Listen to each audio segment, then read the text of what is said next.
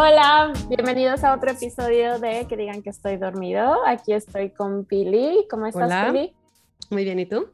Bien, gracias. Estoy contenta porque es la primera vez que, bueno, o sea, como el último episodio con Ivette, como que llegamos a muchísimas más personas. Fue un súper éxito. Fue Ivette es un como- éxito. Sí, Beth es como súper popular, entonces fue como miles de, no miles de likes, pero como que sí. Miles, muchísima gente escuchó el episodio y Beth, gracias. Seguro nos está escuchando porque ella dijo que es nuestro super fan y que escucha todos los episodios. Entonces yo estoy Sí. segura que está escuchando este episodio. Em, sí, y, y ah, justo a través de Ivette eh, nos hemos hablado con otras personas, ya tenemos varias entrevistas alineadas, estoy muy contenta.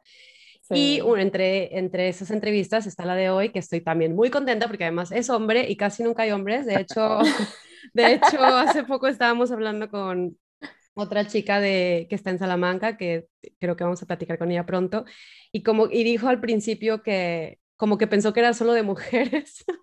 Sí. Sí. Entonces, eh, no, no solo es de mujeres, eh, también es de hombres. Y bueno, hoy tenemos a Héctor que nos contactó y estamos súper contentas. ¿Cómo estás, Héctor?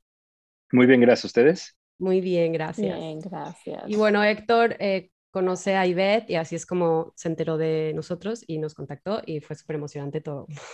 Además, Héctor está en. México y es el, es el primer, la primera persona, sí, ¿no? Es el primer Eh, invitado que sí. está en México, así que Sí, nos va a dar mucha envidia todo lo que nos va a decir.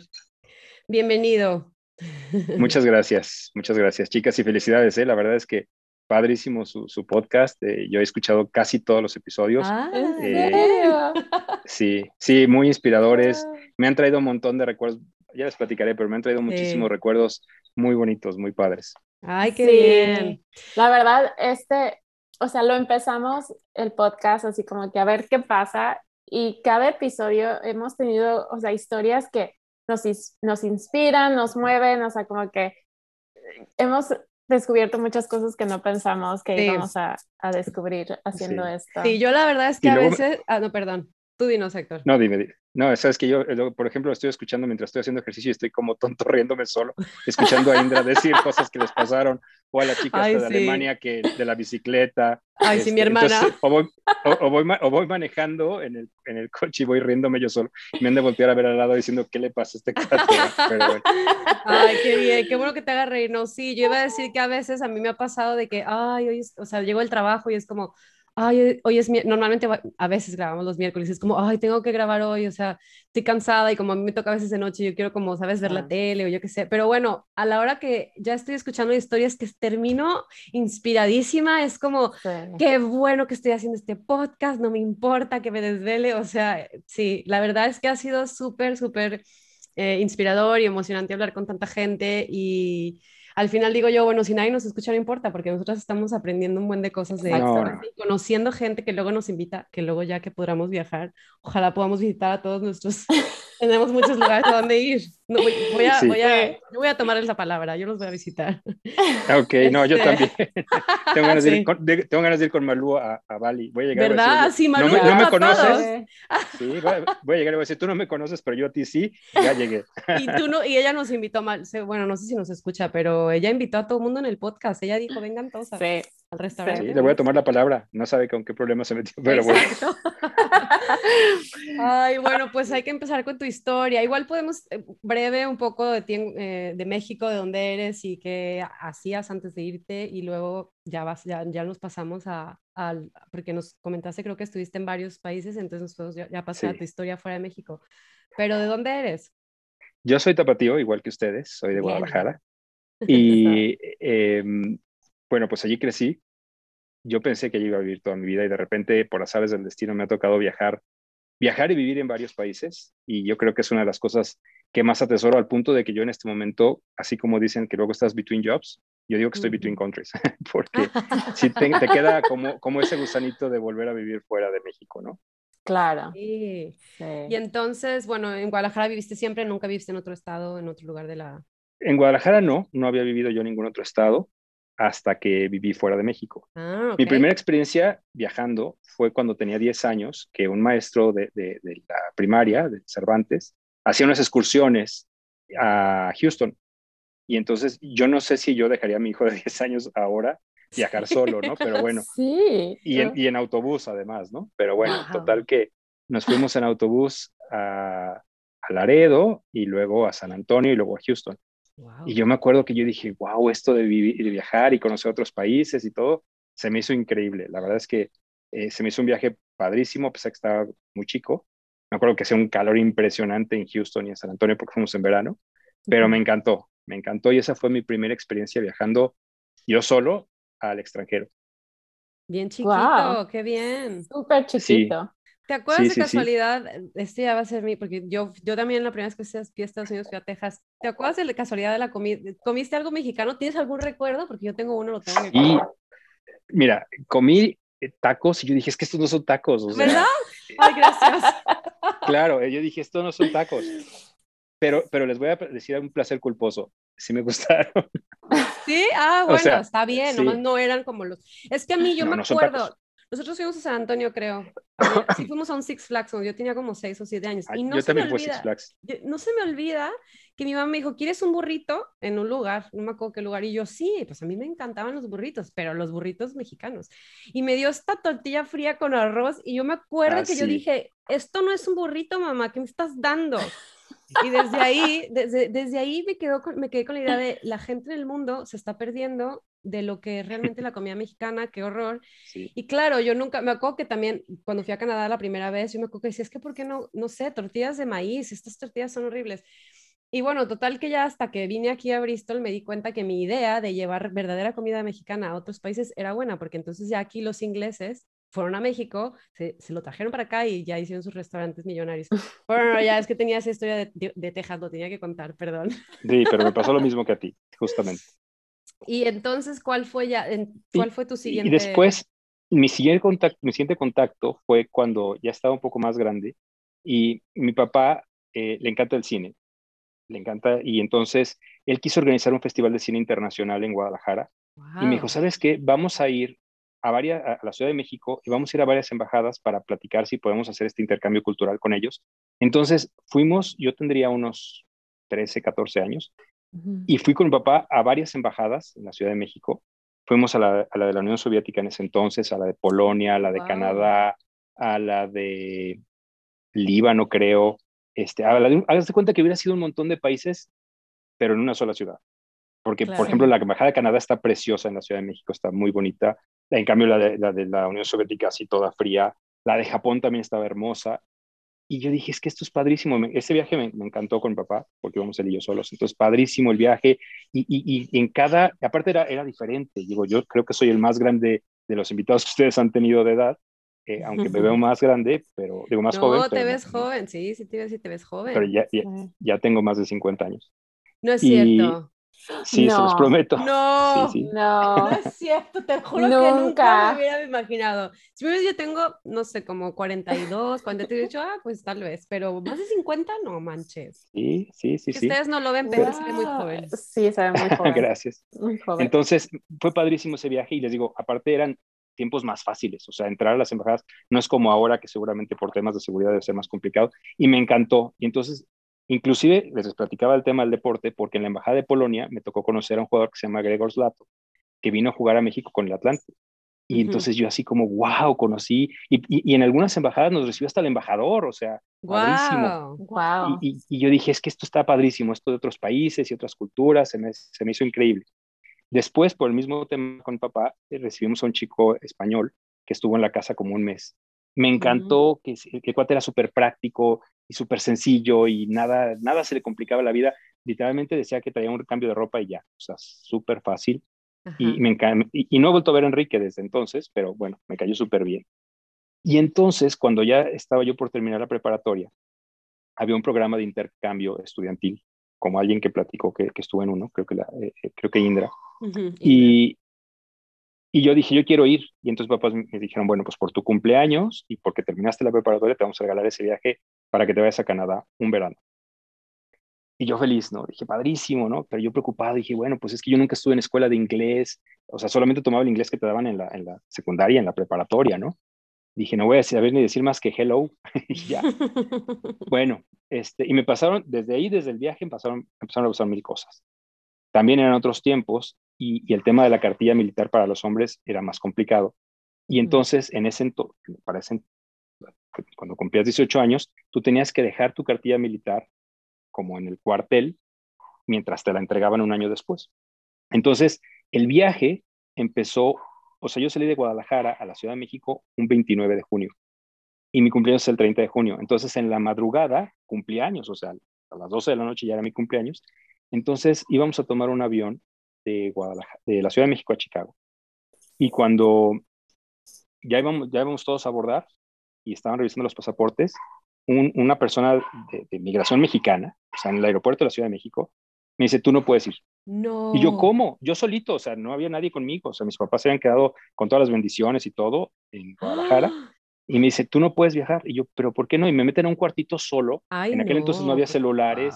Yo, yo, no hallaba ni qué hacer. O sea, estaba súper preocupado. Y me dijeron, es que tú tienes 18 años y no tienes tu cartilla liberada. Y dije, oye, pero es que los acabo de cumplir hace 10 minutos. O sea. Claro, y me voy un verano. ¿Qué, qué, hago? Y aparte me voy a ir con. con, y, yo no contactaba a, las personas de, del, que organizaban todo este viaje. Y estaba yo solo. Yo, yo de verdad casi me Ah, no ibas como con el grupo de gente. Ibas... Sí, Ah, sí, pero a mí me separaron. no sabía yo si les habían avisado a ellos qué onda conmigo. Yo estaba en un cuartito solo, sin comunicación, sin celular, sin nada. Y, bueno, como estuve ahí, yo dije, aparte se me va el avión, yo súper preocupado. Como estuve como media hora, finalmente llegó el tipo este.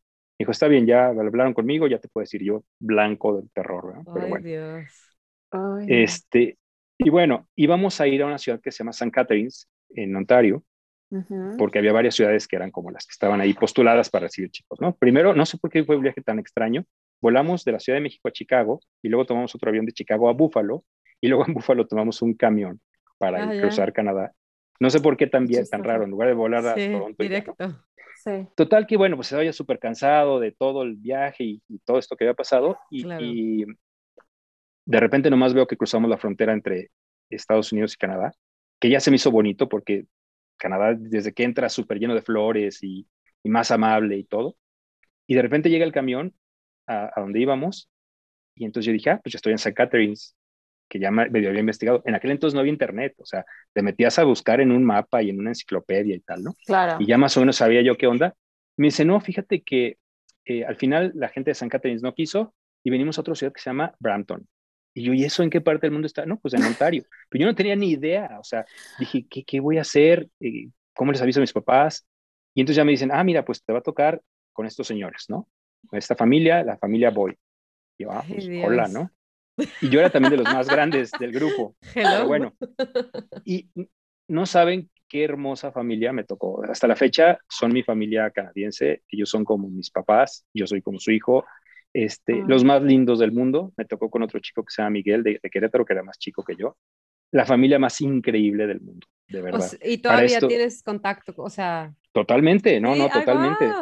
Su, hijo, su hijo me ha visitado en Guadalajara, su hijo me ha visitado en Barcelona, eh, yo he ido a verlos otras veces. Este, No, no, no, increíble, increíble, pero bueno, finalmente ya me explicaron dónde era Brampton y me dijeron, mira, estamos más cerca de Toronto y tal, y ya me dejaron hablar por teléfono en larga distancia a, México y decirles a mis papás dónde estábamos. Y ya, bueno, pues se quedaron tranquilos y yo también de que ya les podía, había podido avisar qué onda, ¿no? Y fue un viaje increíble, increíble, porque resulta que a la mera hora yo sabía más inglés del que yo creía. Bien, porque a veces pasa ah, al revés, ¿no? De que la gente va y piensa que habla y luego no habla nada. No, y decía, mira, sí me entienden, y sí les entiendo, qué bien qué, raro es esto, pero qué bien. Para esto, la idea preconcebida que yo tenía, pues igual que mucha gente, era de que iba a ser la policía montada y alces y montañas, ¿va? Pero todo Ontario es plano, plano, plano, húmedo y con un calor impresionante. Sí, sí, en el verano. Oye, para ver, yo tengo varias preguntas. A ver.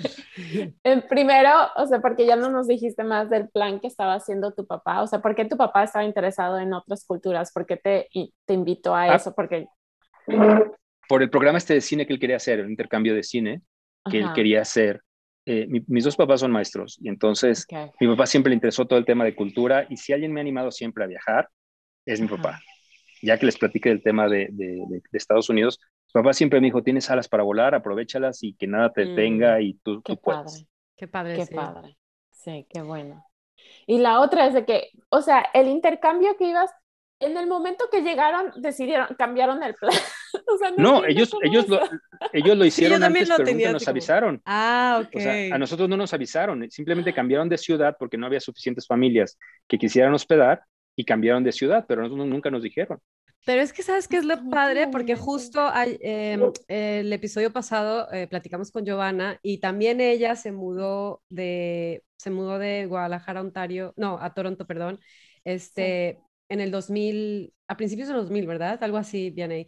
El caso es que ella dice que eso, que no había, o sea, que apenas tenía celular, que llamadas distancia, que las llamadas de larga distancia eran carísimas. Entonces, para, bueno, para mí fue muy padre escuchar y ahora lo que dices tú de que llegué y hasta que me dejaron hablarle a mis papás, es que obviamente nosotros, yo también, digo, no soy tan joven, yo también viví en una etapa, o sea, de mi, cuando tenía 15 o algo que no tenía celular 14, pero ya se me olvidó esa etapa porque es que ahora todos estamos tanto comunicados y viajamos muy lejos, pero ya llegué al aeropuerto, ya me bajé del avión, o sea, sabes, como que el único momento en el que no puedes hablar es cuando estás volando y a, y a veces en algunos vuelos sí se puede. Y ahora ya se puede más, claro. Ajá, entonces se, se, como que me llega la nostalgia de, no sé, siento que tiene su, sí es como más angustia de, ay, tengo que hablar, tengo que hablar, pero siento que había algo bonito en, es, en ese de, en ese aspecto de no estar tan comunicado, como que realmente vivías el momento más, pienso, no sé, como que había cosas positivas. ¿Y sabes qué?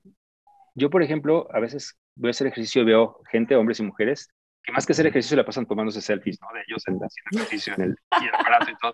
Y yo creo que parte de disfrutar el momento es vivirlo, no necesariamente tener que documentarlo en el celular. ¿no? Sí, sí. Sí. Totalmente. De, sí, a, veces yo digo que todos a veces caemos en ese error de no disfrutar lo que estamos viviendo y vivir directo en el teléfono.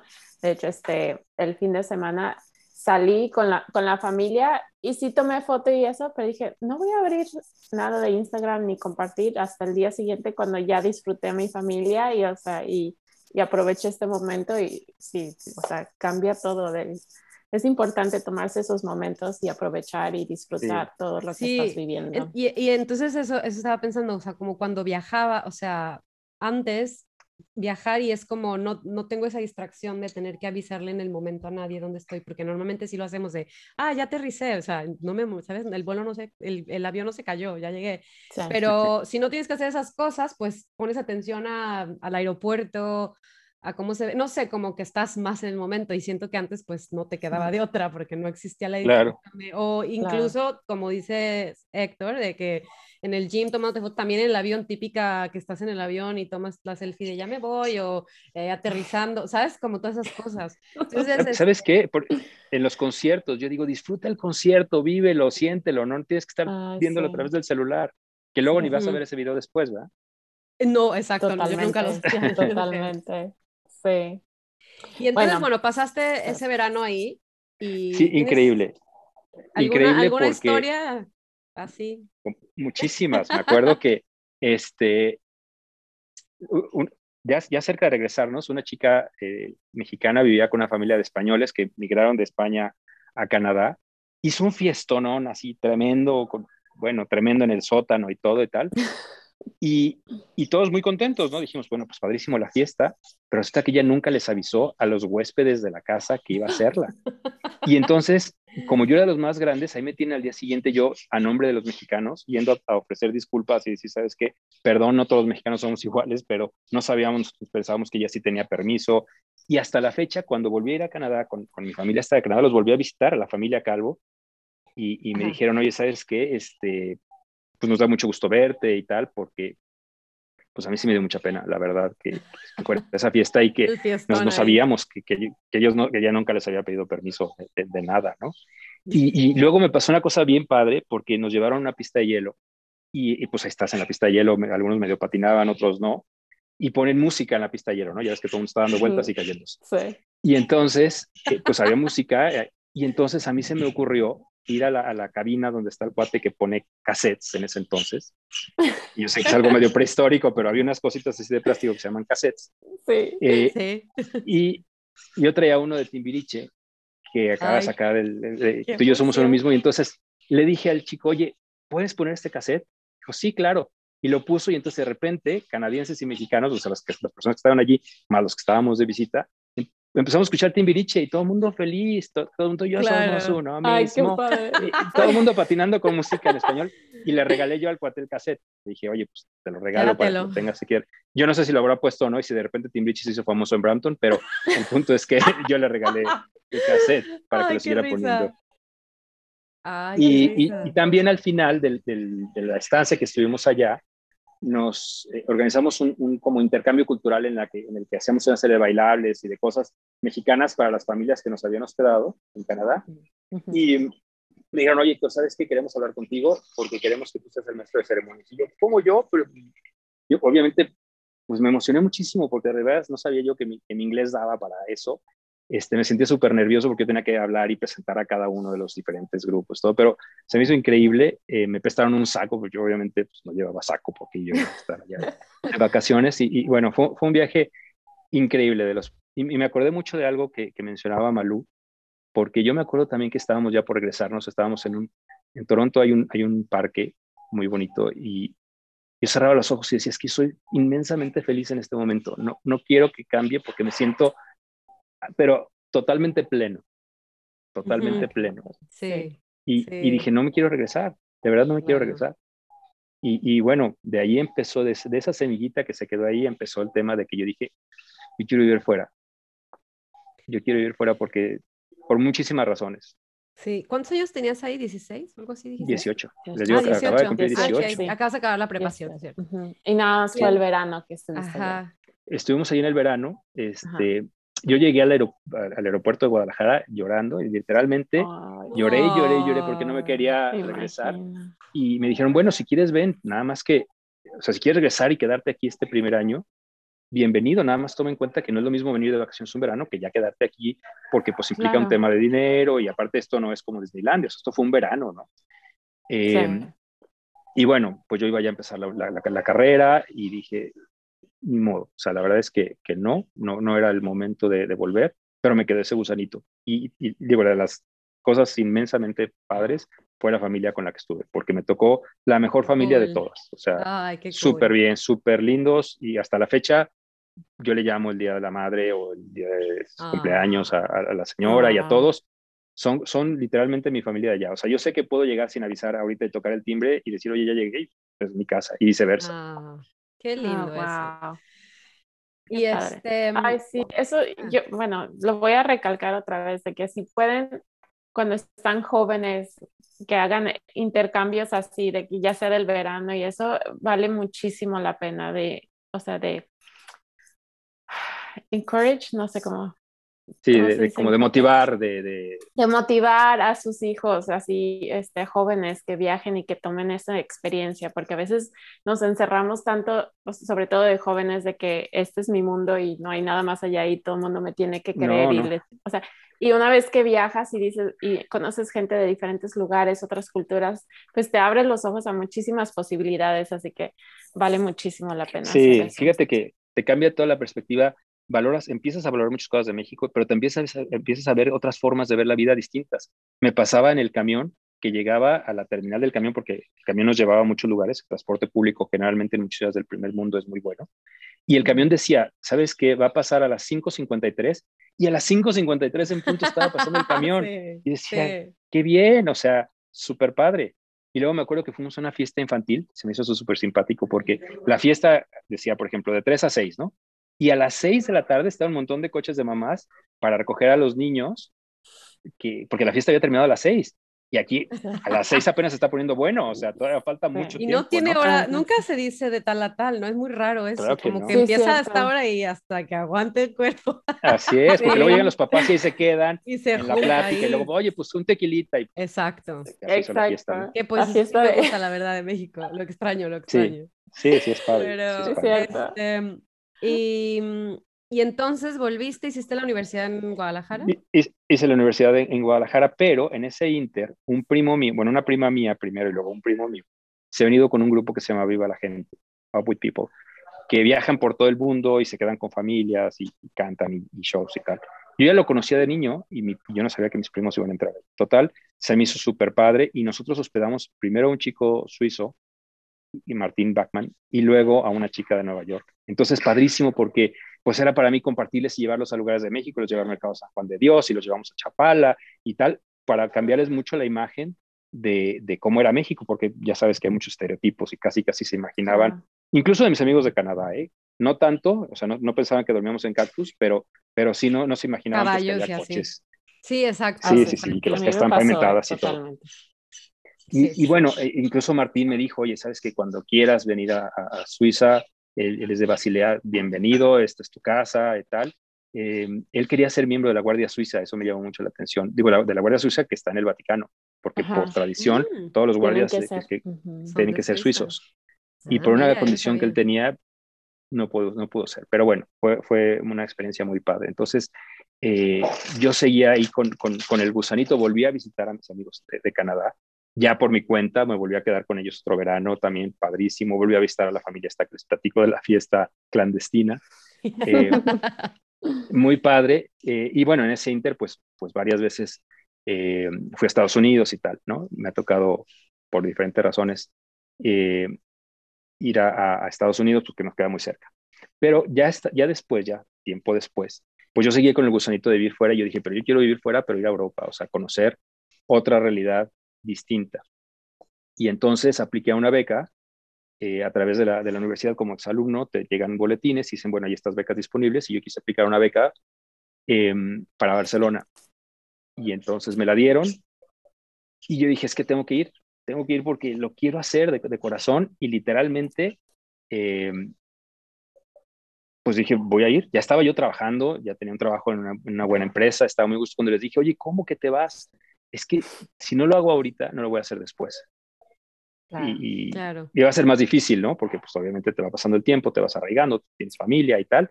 Dije, yo lo quiero hacer y si, no me, y si no me regreso a México, pues también está muy bien, ¿no? y, fue todo un show para, para ese viaje, igual que todo. Sí, pero esta fue una beca para maestría. sí. Eh, ¿Qué sí, para maestría. Yo estoy de mercadotecnia. Ah, ok. ¿Y tu maestría era también, me imagino, relacionado? En... Ah, para esto, voy a, hacer, voy a regresarme un poquito para atrás. Después de que, de, terminé la carrera, y me, voy a, regresar en ese pedacito, em, cuando yo estaba en el último semestre, vino gente de JCPenney que iba a abrir operaciones en, México y en Chile, y vino a entrevistar gente que quisiera trabajar eh, en JCPenney.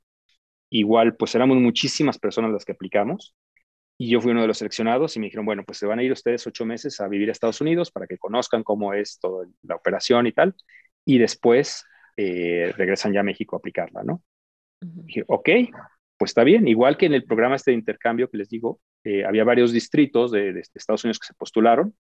Y en este caso a mí me tocó el de Kansas, Missouri. Pero pues todo el mundo cuando de México, cuando va a Estados Unidos, ¿en qué piensas? Pues piensas en Los Ángeles, piensas en Miami, piensas en Nueva York, pero nunca nadie piensa en ir a Topeka, Kansas, que está literalmente en el centro de Estados Unidos. Entonces llegamos, estuvimos dos semanas en, Dallas, en un programa como de acondicionamiento, que conociéramos un poquito de, lo corporativo de la compañía y tal. De hecho, una de las cosas bien interesantes que me tocó y que cuando escuchaba que, que una de ustedes estudió algo de antropología, contrataron a un antropólogo para que nos explicara un poquito de la forma de entender el mundo de la gente de Estados Unidos y de la gente de México. Y me acuerdo de un ejercicio que nos hizo, que se me hizo súper interesante. Nos dijo, en una hoja, de, una hoja de papel estábamos los mexicanos y ya estaban los gerentes de Estados Unidos, ¿no?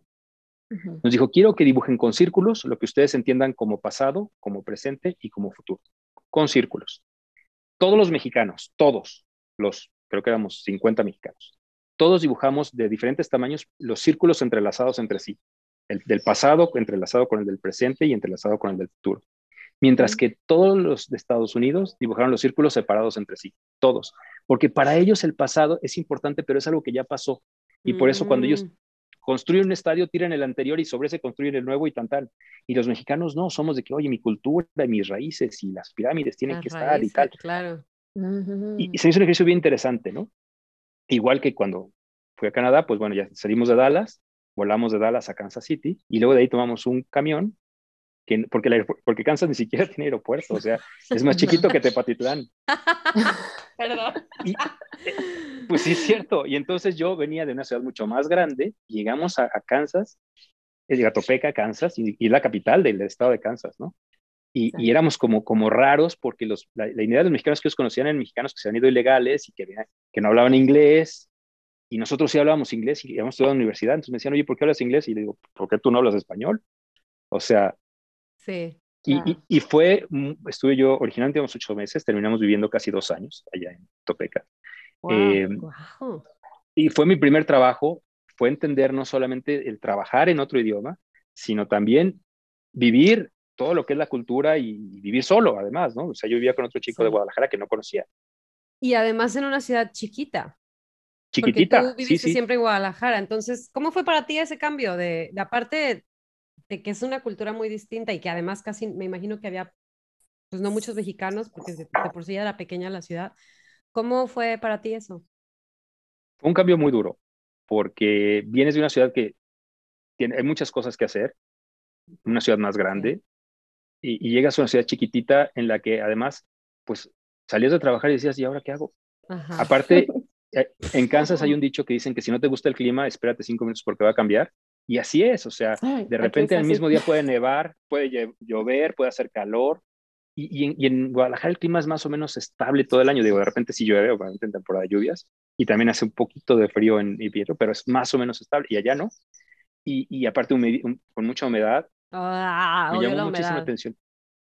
Pero, pero bueno, sí fue, fue un cambio difícil, eh, porque aparte veníamos a romper el estereotipo de los mexicanos que llegaban como a trabajar en cosas del campo y tal, y nosotros llegamos a un puesto gerencial a una empresa y pues sí fue, sí fue, aparte de vivir con una persona con la que en la vida ni nos conocíamos, ni teníamos nada en Sí, común. claro. Eso, como, hola, buenos días. Sí.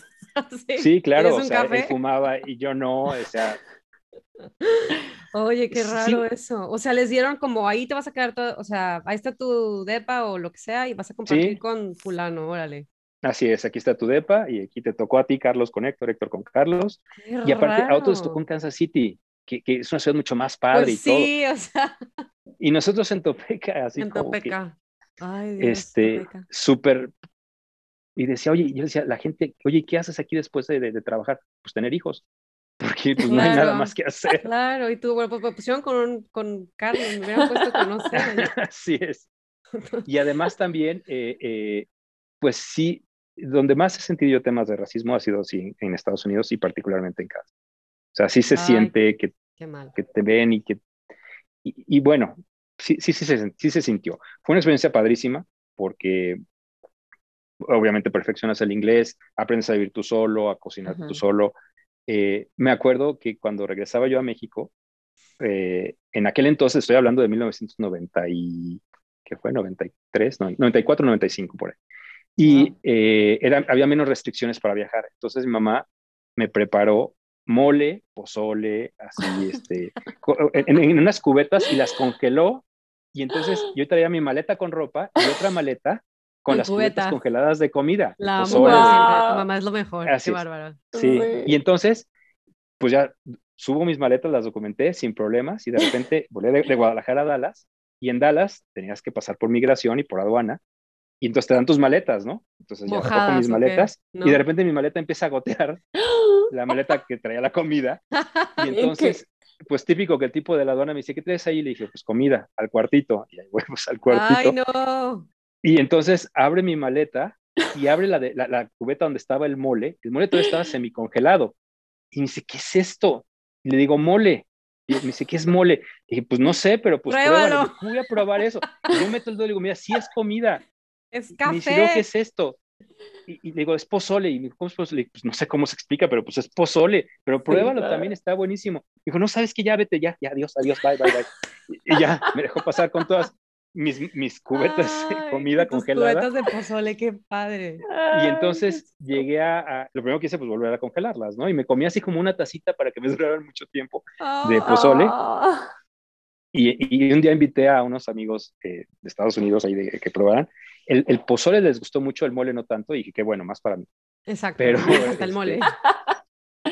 Sí, pero bueno, esa fue de las cosas muy, muy padres. Y fue una experiencia bien padre. Hicimos amigos muy padres, tanto de, de allá como entre los mexicanos. Obviamente, pues se creó una hermandad padrísima. Cuando podíamos, nos juntábamos para, para sobre, todo buscábamos juntarnos en Kansas City, que era la ciudad más grande. Una vez que fuimos de fiesta, me acuerdo que estábamos ya todos pues, muy ebrios, la verdad. Y entonces de repente un amigo que se llama Héctor, igual que yo, que lo voy a invitar a que escuche este, este podcast, eh, entramos a un bar de karaoke, porque ya ves que a los gringos les encanta, ¿no? El karaoke. Ah, y entramos a un bar y entonces dijimos, ¿cuál vamos a cantar? Ya estamos, digo, lo, recuerdo así entre, como entre sueños, ¿no? dijimos, pues ya sé, vamos a cantar una con la que les vamos a dar en la madre a todos. Y le pedimos al cuate, pon la bamba. No, pues padrísimo, porque pusimos a todos a bailar con la bamba y nosotros la sabíamos súper fácil. Y todos nos decían, la bamba, la bamba, y nosotros, sí, claro. la gente se paró, fueron mis cinco minutos de fama porque nos aplaudieron brutalmente. Y yo canto súper mal, pero en ese momento nos aplaudieron brutalmente. Qué chistoso. Em, claro, es que la bamba es universal, aquí también les encanta. Y sí, es súper padre. Pero ellos no saben, nomás dicen, Ajá, ellos dicen, y, y, cuando uno la canta, o sea, toda la letra, como que se impresionan bastante, como es wow. Sí. Em, y bueno, ¿y cuánto tiempo pasó entre que viviste en Kansas y en que viviste en Barcelona? ¿Cuántos años pasaron? Pasaron um, 10 años, ah, porque yo ya tenía, ya tenía el gusanito, ya había vivido en Estados Unidos, me gustó mucho, pero tampoco me encantó pensar en vivir toda la vida allí, porque eh, yo siento, por lo menos en la parte en la que me tocó vivir, que fue a visitar a un amigo, por ejemplo, estaba en Denver, que se me hizo más padre, y pero en Kansas la gente literalmente vive para trabajar. O sea, su único objetivo es trabajar, trabajar, trabajar, trabajar, para pagar casa, casa, casa, casa, pagar coche, coche, coche, coche, coche. Y dices, oye, ¿en qué momento disfruta la vida? Había gente en Kansas que no conocía el mar, más de la ah, mitad de la gente que vive en Kansas no tiene ni siquiera pasaporte, o sea, en su vida han salido a Estados Unidos gente grande.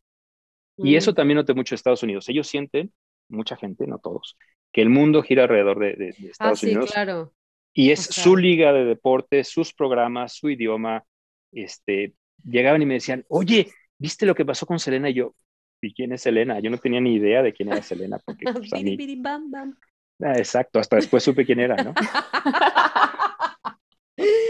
Ay, qué risa. Ah, porque bueno, te iba a preguntar, pero a lo mejor no te acuerdas. Bueno, sí, te vas a acordar, pero pensé que habían pasado dos o tres años, pero tu experiencia, que ese sí es un cambio, porque te fuiste después a Barcelona. O sea. Sí, yo, dije, a ver, ya conocí Canadá, ya conocí Estados Unidos, quiero conocer Europa, ¿no? Y, y, para esto, desde el viaje fue un show porque habíamos comprado un vuelo directo de México a Madrid, pero luego encontramos que había un vuelo más barato para volar de Guadalajara a Atlanta y luego de Atlanta a Ámsterdam y luego de Ámsterdam a Barcelona y que salía mucho más barato. Entonces cambiamos el otro vuelo y cambiamos por este.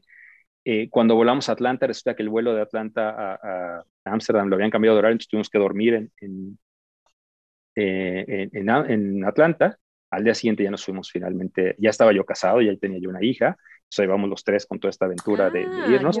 Yo vendí mi coche, este, mi mamá nos ayudó muchísimo para todo esto del, del, viaje, porque dijo, pues yo los voy a apoyar porque la beca era para mí, pero pues como me yo solo, ¿no? Y entonces eh, volamos de, Atlanta a Ámsterdam, llegamos y dijimos, bueno, faltan muchas horas para el vuelo a Barcelona. Dijimos, igual vamos a conocer un poquito de Ámsterdam, pero ese día había huelga de todo allí en Ámsterdam, entonces no pudimos salir del aeropuerto. Estuvimos todo el día en el aeropuerto, picándonos los ojos. Digo, aunque es muy grande el aeropuerto de Schiphol, pero picándonos los ojos. Pero para eso nos tenemos maletas para vivir un año en Barcelona.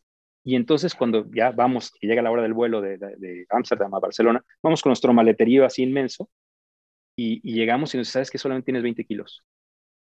Y dije, ¿cómo 20 kilos? Y yo traí como 100. y dije, ¿cómo le hago? dije, pues, pues, pago otro boleto. No, no puedes. Aparte, súper cerrado, cero amables, nada, ¿no? Y dije, ah. ¿qué hago? Me dijo, pues tienes que mandarlo como carga.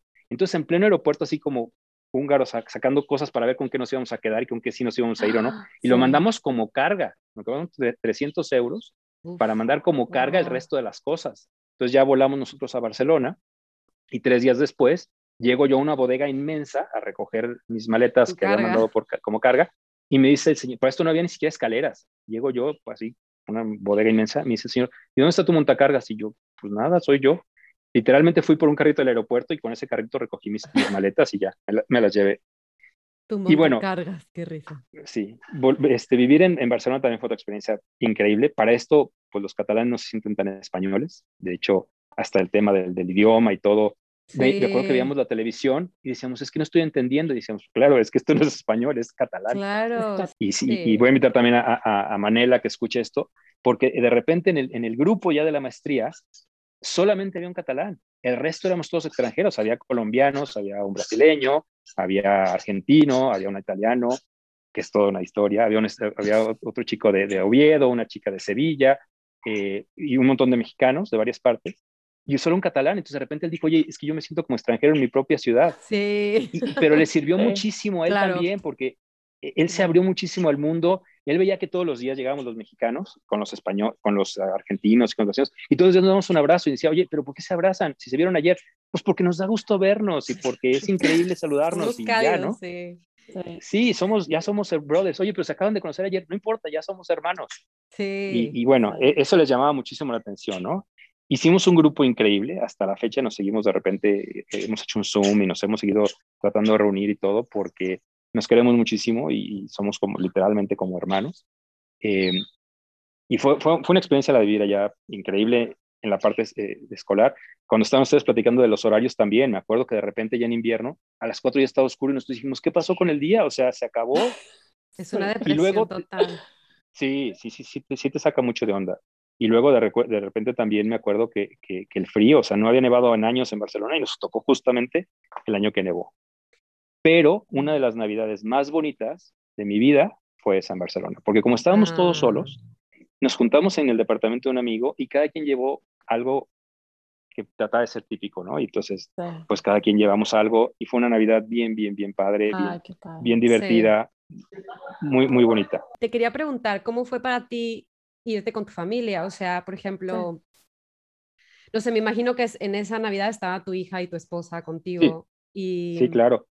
No sé, ¿cómo fue, para, cómo fue eso? Mira, yo iba muy contento porque íbamos los tres. Mi hija estaba chiquitita, tenía un año, eh, allá cumplió los dos años. Ah. No, eh, y entonces, de todos, sí, el brasileño también iba con su pareja, el otro chico brasileño, pero la mayoría pues iban solteros, ¿no? Yo era parte del más grande de, todos.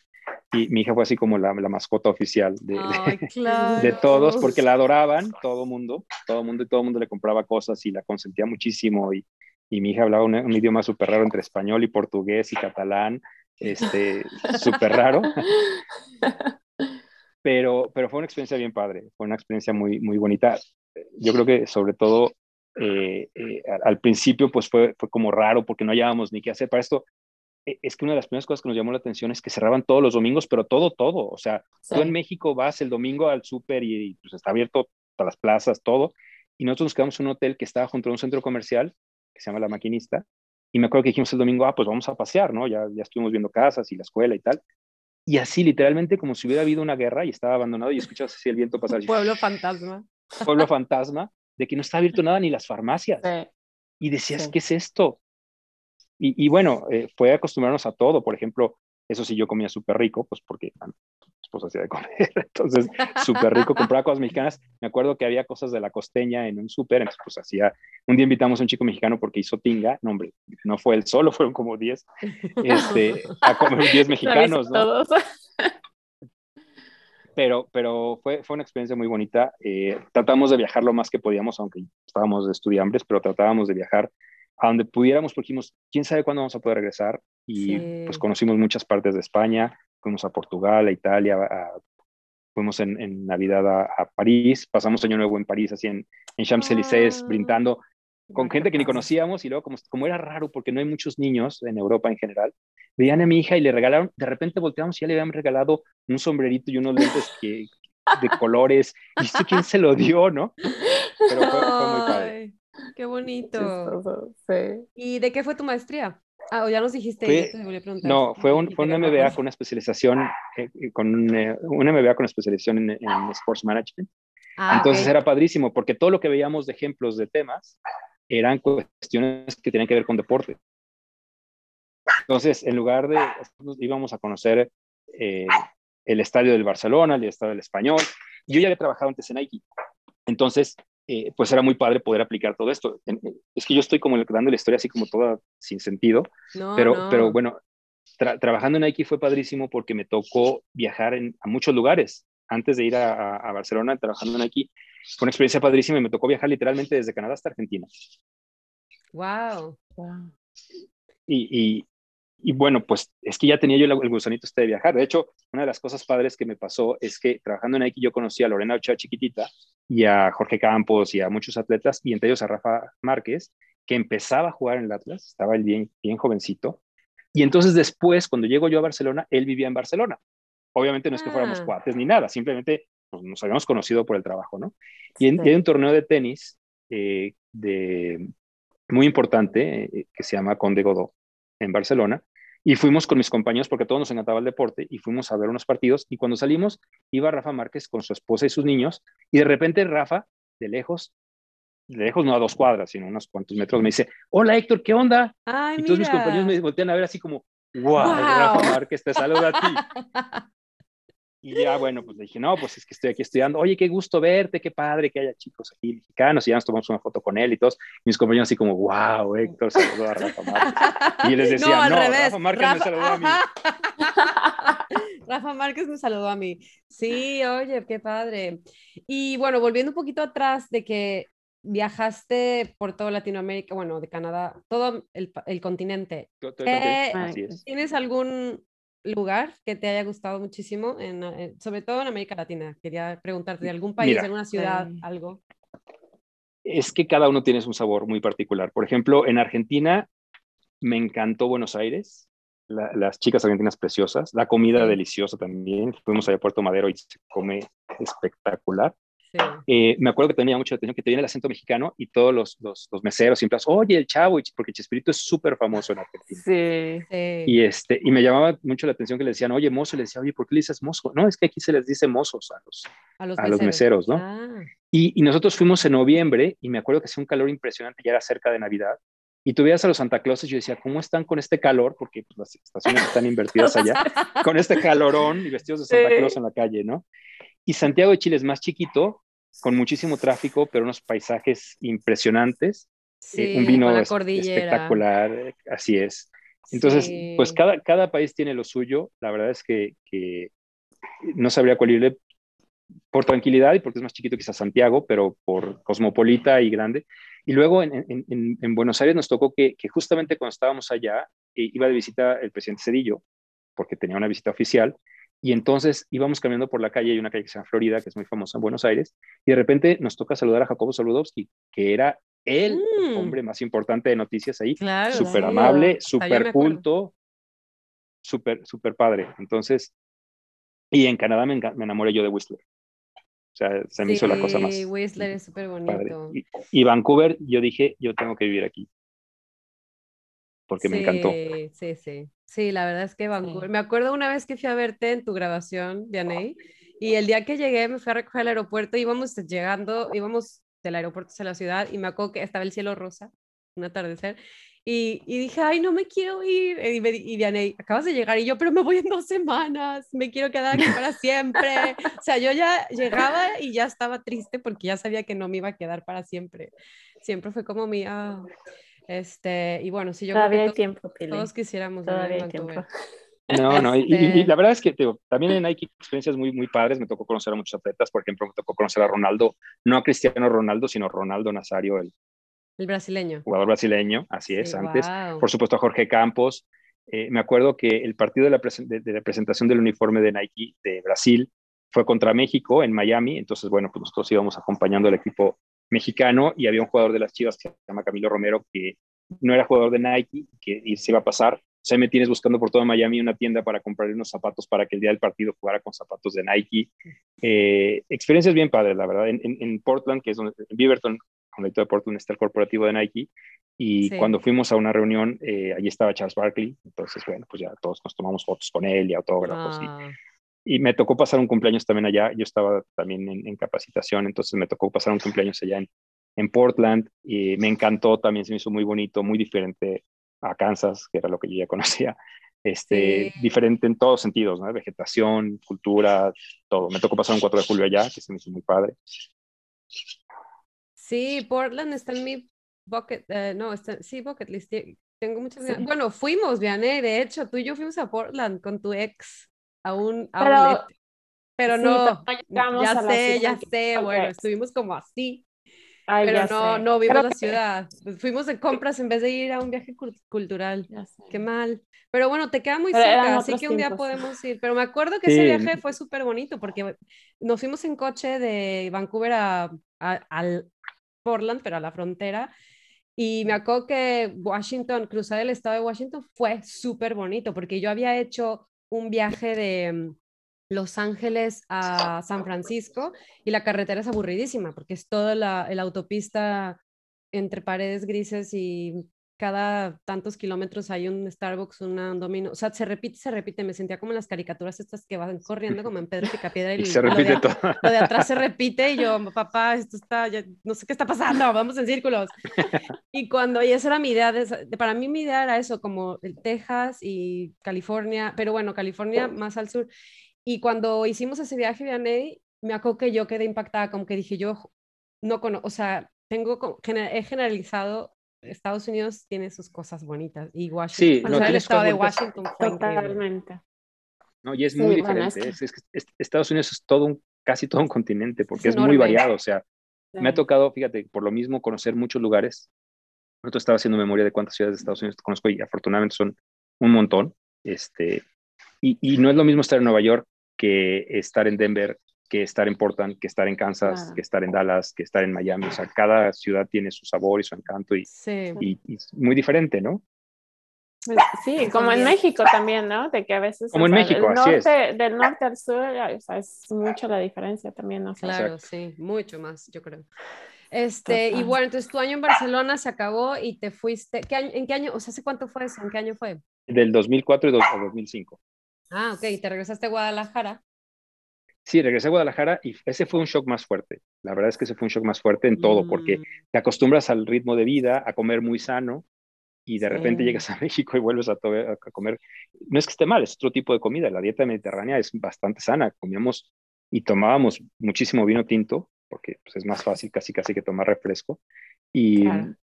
Y con la familia esta eh, eh, catalana que les platico, los papás de mi, de- de mi amigo, me acuerdo que nos invitaron a, a comer con, un día 26 de diciembre.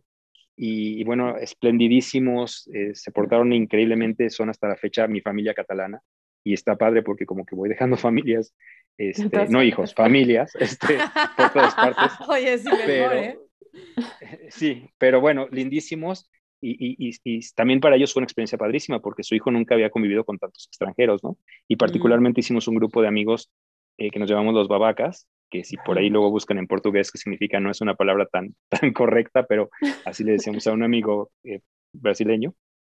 Muy padre, fue una experiencia muy, muy, muy, muy padre tenerlos a ellos de amigos. Nos costó muchísimo trabajo despedirnos, eh, todos lloramos, todos nos, nos Ah. partió el corazón, pero lo padre es que vas dejando una huella en la vida de la gente y la gente en tu vida y, y sabes que tienes un amigo en Bogotá y que tienes otro amigo en Barcelona y otro amigo en Madrid y así, e incluso en México, ¿no? Un amigo en Querétaro, otro en, San, Sí. en Tijuana, en fin. Entonces, eh, fue, fue una experiencia muy padre, fue difícil porque regre- regresas muy estudiado, muy paseado, pero literalmente con una mano adelante y otra atrás, porque Sí. pues, ya había vendido yo coche, todo, ¿no? Pero fue una experiencia muy, muy padre. Te abre, la- aparte, la forma de ver la vida en todos sentidos, hasta en negocios, en todo, de los europeos y, y de Estados Unidos, que es el referente más cercano que tenemos, es muy distinta. No digo que sea mala, Sí. simplemente es muy diferente. Sí, yo siento que te hace cuestionar cosas como, em, eh, quiero decir, la forma en que hacemos las cosas en México cómo, o cómo son las cosas, por ejemplo, el transporte público. Yo me acuerdo que cuando vi que el, transporte público podía ser bueno, yo decía, bueno, ¿y por qué no es? Y ya, entonces me doy cuenta, me di cuenta que no era, porque creo que también tenemos a veces, eh, o algunas personas en México, esta tendencia a decir, ay, pues es que nosotros no somos, o somos inferiores. Pero bueno, hay muchas razones por las cuales las cosas no funcionan tan bien como en otros lugares, pero como que esa reflexión y cuestionarlo, bueno, ¿y por qué no? O sea, y entonces a lo mejor empiezan este tipo de em, eh, como propuestas para mejorar cosas. O, Sí. y, creo que... Fíjate que, perdón, que te No, interrumpa, pero yo, yo, sí, yo sí creo que los mexicanos somos bien chingones. Nada más nos hace falta creernos más. ajá, porque sí. tanto cuando estaba yo en, en Estados Unidos como en Barcelona, los mejores promedios de la maestría, eh, los que se nos ocurrían cosas diferentes, éramos a los mexicanos, sin demeritar a nadie. Por ejemplo, Sí. yo me acuerdo que les explicaba algo que para mí me enseñaron como desde la secundaria, que era la regla de tres en matemáticas, a la gente de Estados Unidos y me decían, ¿cómo? ¿Cómo? O sea, esto lo multiplicas y lo divides, y es algo súper básico y Ya ellos no entendían. A mí me ha pasado, perdón, es que una vez estaba hablando con mi esposo de eso y es que Claro, multiplica, divide y es como ta, ta, ta, ¿no? Es esta, es esta cosa que haces así. Así es, es tal cual así. Y él no, él como que él tenía otro método y yo es que mi método está correcto, cállate. Así yo es. Pensé que era universal, no es. No, no, no, yo, no lo es. Y luego temas de geografía, o sea, la gente en Estados Unidos no entendía pues dónde estábamos, o sea, y México es un país al sur, o sea, somos vecinos, ¿no? Sí, sí, Con, los europeos no tanto, sí están más abiertos, pero en, general mucha gente en Estados Unidos, por lo menos en Kansas, no, no, no tienen muchas ideas de muchas cosas, ¿no? Y en, en, Europa no, en Europa sí han viajado un poquito más y todo, y con todo y eso nos pasó cosas como de repente un día que, que nos dijeron sudacas y le dije, ¿sabes qué? Ni siquiera me ofendo porque no tienen ni idea de dónde están. Sí, no. Sí, eso también decía Andrea en el de Flying de Mariachi, en el episodio de Andrea, que ella es, este, está haciendo un doctorado y está hablando de que en el laboratorio, creo que sí era Andrea la que dijo que siempre el mexicano es el de aquí le meto no sé qué, cuando hay un problema es como que aquí, mira, mezclo esto con esto y que siempre como que los supervisores se quedan un poco impactados como de, ah, ¿cómo se te ocurrió? Como que siempre muy creativos, como resolver el problema de alguna forma. Entonces, este, sí, yo también creo lo mismo, yo creo que tenemos baja autoestima, o sea, como eh, en, a nivel social. Eh, que pasen, ah, digo, no solo en México, en muchos lugares, pero, pero bueno, esperemos que vaya mejorando. Y creo que el hecho de que tantos mexicanos vivan fuera o viajen eh, hace que valoremos más también. así como podemos darnos cuenta que hay cosas que están mal y que qué bueno que nos demos cuenta que, que, que hay como lugares, no lugares, como... Eh, áreas para mejorar, también darnos cuenta que hay áreas en las que somos muy buenos o que estamos muy bien y que no, no lo valoramos, como que, ah, pues eso es normal, y luego vas a otro lugar y dices, no, pero es que, pues en México lo hacemos mejor. Y eso también está bien porque dices, ah, bueno, no estamos, ¿sabes? No estamos tan mal tampoco. No, no, no, en em, muchos sentidos estamos muy bien, o sea, eh, y en otras cosas sí, definitivamente. El problema de México son los extremos, ¿no? Pero en realidad en muchas cosas estamos muy bien, o sea, en la calidad de muchas cosas que puedes hacer en México difícilmente te sale muy caro hacerlas en Europa. Tener un club o incluso tener más de un coche, porque el transporte público también es muy bueno. Entonces, yo me acuerdo que en Barcelona yo caminaba y caminaba y caminaba y no me importaba y era feliz caminando. En cambio, aquí en México vas al, al Oxxo que te queda una cuadra en coche, ¿no? En coche. Sí. Y entonces, bueno, volviste a Guadalajara y ya has tenido otra experiencia fuera de México o esa fue como la última hasta ahora? No, no, fíjate que me acuerdo que era un día del niño y habíamos decidido regalarle a mi hija por el día del niño, que es 30 de abril en México, una bicicleta. Entonces, por eso les decía lo de, lo de las marcas, pero bueno, fui yo a, Fábricas de Francia, que ahora ya se llama Liverpool todos, y entonces había comprado una bicicleta, como habían tenido una venta nocturna, me dijeron, ¿sabes qué? Ven por, por ella mañana, porque estábamos llenos. Entonces al día siguiente fui a recoger la bicicleta y mientras esperaba que me la trajeran, y siempre me han gustado mucho los videojuegos y ya tenía yo la idea de comprar un PlayStation. Entonces estaba platicando con la señorita de ahí de, Plaza Patria, que yo sé que les va a traer muchos recuerdos, eh, y, le, y, le, estaba diciendo, oye, fíjate que tengo yo ganas de comprar un PlayStation y tal, y me dijo, ¿sabes qué? Este, ahorita hay una promoción de que si compras un PlayStation y compras el juego de FIFA, puedes eh, participar para ganarte un viaje a Sudáfrica. Y si te voy a decir algo que no debería decirte. Eh, aquí en Guadalajara hay cuatro inscritos nada más, en Monterrey van como 40 y en la Ciudad de México van como 4 mil, dice, pero aquí en Guadalajara muy poquitos. Dije, no, pues claro que lo voy a comprar, de todas maneras yo pensaba comprarlo, ¿no? Total que ya fui a Andares, eh, y allí sí había, porque me dijeron, aquí no hay, vete a Andares, compré el PlayStation con el juego, y entonces tienes que escribir una dinámica, ¿no? Ya, pues me inscribí en la dinámica y yo dije, pues quién sabe si va a tocar. Eso fue un jueves el sábado me dijeron, oye, sí estás inscrito, pero tienes ahora que jugar un partido de FIFA, porque esto es una promoción para el Día del Padre, que tienes que jugar con un niño, con tu hijo, que yo no tengo hijos, niños. Si bueno, tienes que jugar con un niño, puede ser un sobrino o alguien que sea menor de edad y que juegue contigo contra otros papás. Dije, ah, pues súper bien. Entonces ya nos citaron allí en el fiesta, en el fiesta americana, había rentaron un montón de salones y gradas, todo. Yo pensé que iba a haber muchísima gente y ahí me tienes practicando. Eh, ya desde ese entonces yo daba clases en la UP con mis alumnos para practicar, ¿no? Para que no me fuera tan mal. Y entonces llego el día del partido y éramos cuatro parejas y de esas cuatro parejas dos iban a ir. O sea, dije, es que no puedo, puede ser que no gane si tengo un 50% de posibilidades de ir. Y, bueno, pues, eh, porque mucha gente nos inscribió, no supo del torneo, no sé. Total que nos inscribimos y ganamos el primer lugar. Ay, no, fuiste a Sudáfrica, me muero.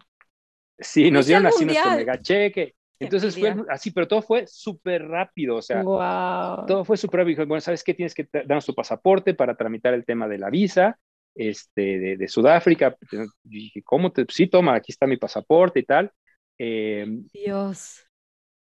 Y luego el, el, el, el, doctor que quedó en segundo lugar dijo, sabes que yo no puedo viajar porque no, tenías que tener también visa para Estados Unidos porque el vuelo iba a ser Ciudad de México, Washington, Washington, Johannesburgo. Y entonces dijo, sabes que te lo vendo, me lo vendió así súper regalado, total que, porque pues, aparte dije, bueno, pues, pues ni modo que vaya nada más con mi sobrino. Total que, bueno, me vendió los otros dos boletos, este, hicimos todo el trámite rapidísimo y así, en menos de lo que esperábamos, yo dije, ¿en qué momento estoy ya eh, eh, hospedado en la Ciudad de México para el día siguiente volar a, la madrugada a Washington? Wow, y claro, era hotel y todo, me imagino, era todo pagado. Sí, sí, por supuesto, es, es, es todo pagado. ¿Y te incluía una entrada a un partido o algo? Este, sí, claro, claro, el partido de México contra Uruguay. ¡No! ¡Me en, en, Rustenburgo. no, no quiero ya hablar esto, adiós. Bueno, ok, vaya. No, no te creas, obviamente no, pero wow, para mí un sueño mío es ir al mundial, pero bueno, ya me muero la envidia, ok. No, fíjate que me ha tocado increíble. Me ha tocado ir a tres, a tres mundiales. Me tocó ir al mundial de este, México en el 86. Estaba niño que todo Guadalajara se hizo brasileño, o sea, todo era fiesta, todo era totalmente. Luego me tocó ir al mundial de Estados Unidos cuando estaba JC Penny, que fui en Dallas a un partido de Bulgaria contra Nigeria. Y luego me tocó ir ahora al de, al de Sudáfrica. Sí, viajamos primero de, de, de, la Ciudad de México a Washington. Ahí me acuerdo que no habíamos comido nada, pero era córrele porque tienes que irte luego, luego al otro vuelo. Este, y luego son pues como 17 horas desde Washington hasta Johannesburgo. Larguísimo, pero pues felices, ¿no? Llegamos a Johannesburgo y luego de ahí vuela, porque no sé por qué razón nos hospedaron en Ciudad del Cabo. Entonces vuela, de, por sí súper cansados y todo, vuela de Johannesburgo a Ciudad del Cabo. Allí nos hospedaron, allí dormimos y luego al día siguiente otra vez levántate súper temprano porque tenés que volar otra vez de Johannesburgo, de, Ciudad del Cabo a Johannesburgo y luego en autobús a Rustenburgo, que eran como otras dos horas, todos con el cambio de horario, con jet lag y todo, pero no importó, íbamos todos felices. Oye. Nos tocó ver el partido. Este... ¿Ganamos? No me acuerdo.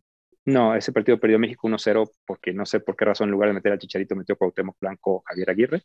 Este, pero como íbamos como VIPs, íbamos a una carpa donde, donde había muchísima comida, donde nos tocó conocer a saludar a muchos comentaristas deportivos, o sea, increíble, nos tardamos. Y eran, eran de, este, de este concurso del PlayStation solo de mexicanos. De pues. México, sí. Ay, qué cool, de diferentes partes, de Monterrey, de, de, la Ciudad de México. De Monterrey, la, mayoría de Monterrey, Guadalajara y México.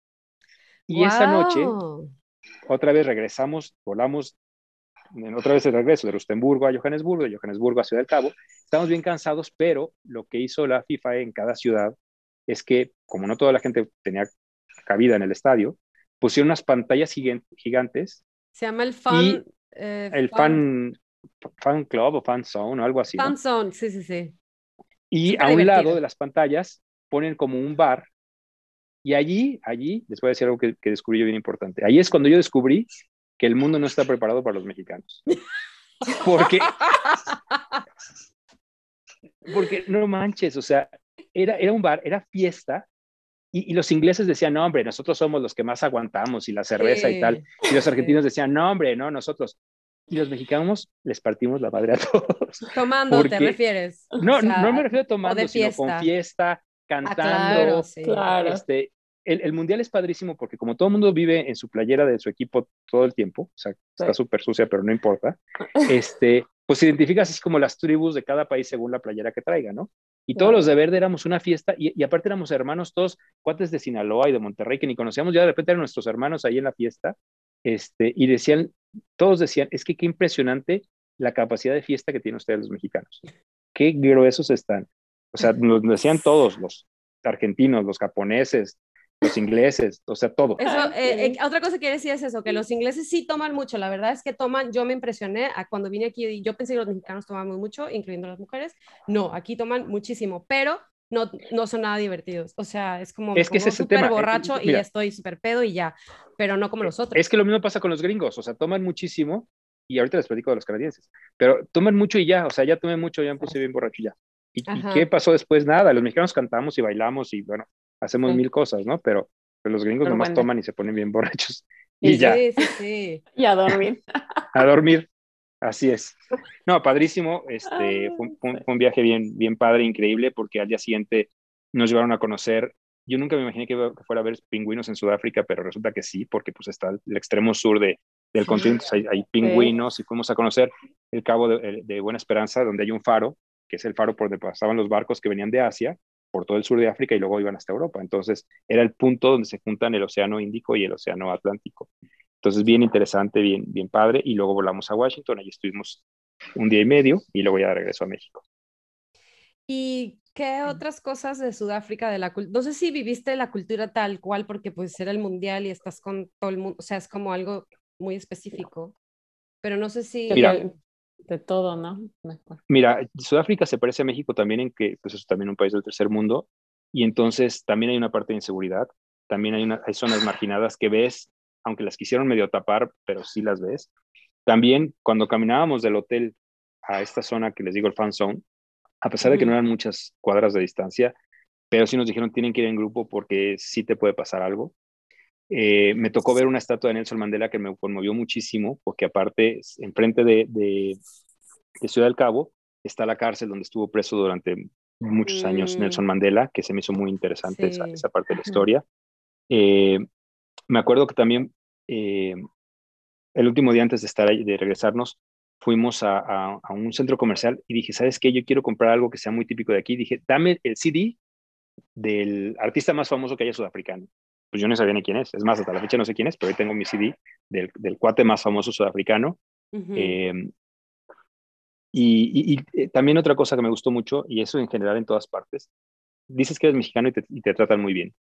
O sea, somos muy bien recibidos en muchas partes del mundo, ¿no? Y, bueno, yo creo que en todos lados. Pero de la cultura sudafricana, eso, la, la comida, pues es eh, quizá con cosas que no somos tan acostumbrados a comer en, en, en México, de repente nos dieron a probar ahí como eh, cocodrilo y cosas así medio exóticas que no crees que se me antojaban tanto. Eh, ¿Y la probaste? Tiene mucha, sí, sí las probé. Sabía como, pues no sé, como carne de res, pero mucho más dura. wow. Eh, tienen mucha, una, una, influencia muy grande de inglesa y holandesa porque fueron ellos colonia de ambos.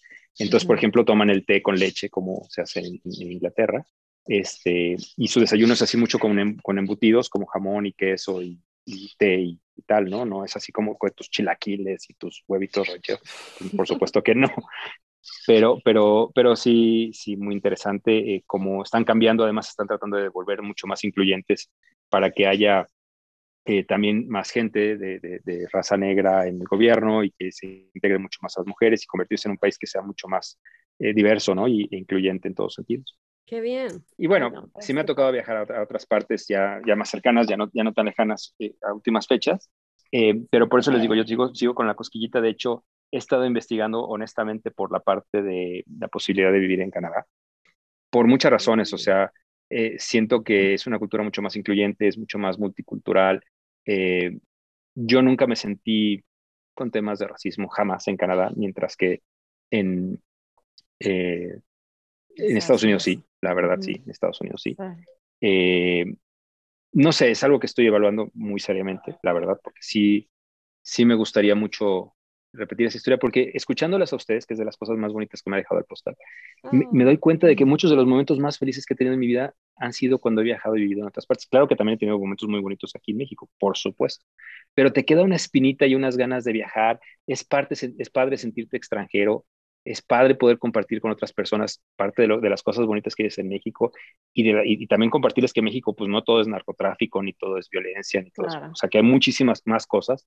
Cuando ha ido gente o ha venido gente de fuera, eh, a mí me, llena de orgullo y más, perdón que lo diga, pero con más razón siendo tapatío, porque muchas de las cosas que se conocen en el extranjero de México son de Jalisco, el tequila, el mariachi, las chivas. Ay, qué padre.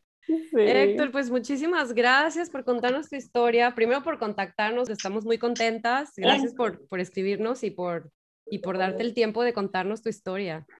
esperemos que sigas escuchándonos. Claro que sí. Un abrazo a las dos. Y, y si, si necesitan pulparindos o, o, pelones o lo que sea, háganmelo saber y con mucho gusto yo me encargo de que, de que les lleguen. Ay, gracias. Ay, qué gracias. Muchísimas gracias. Y, y, bueno, solamente un recordatorio a todos de que nos sigan a Durmientes MX en Instagram y si tienen una historia que nos quieren compartir, nos pueden escribir ahí. Y pues hasta el siguiente episodio. Besos. Hasta luego. Gracias. Bye.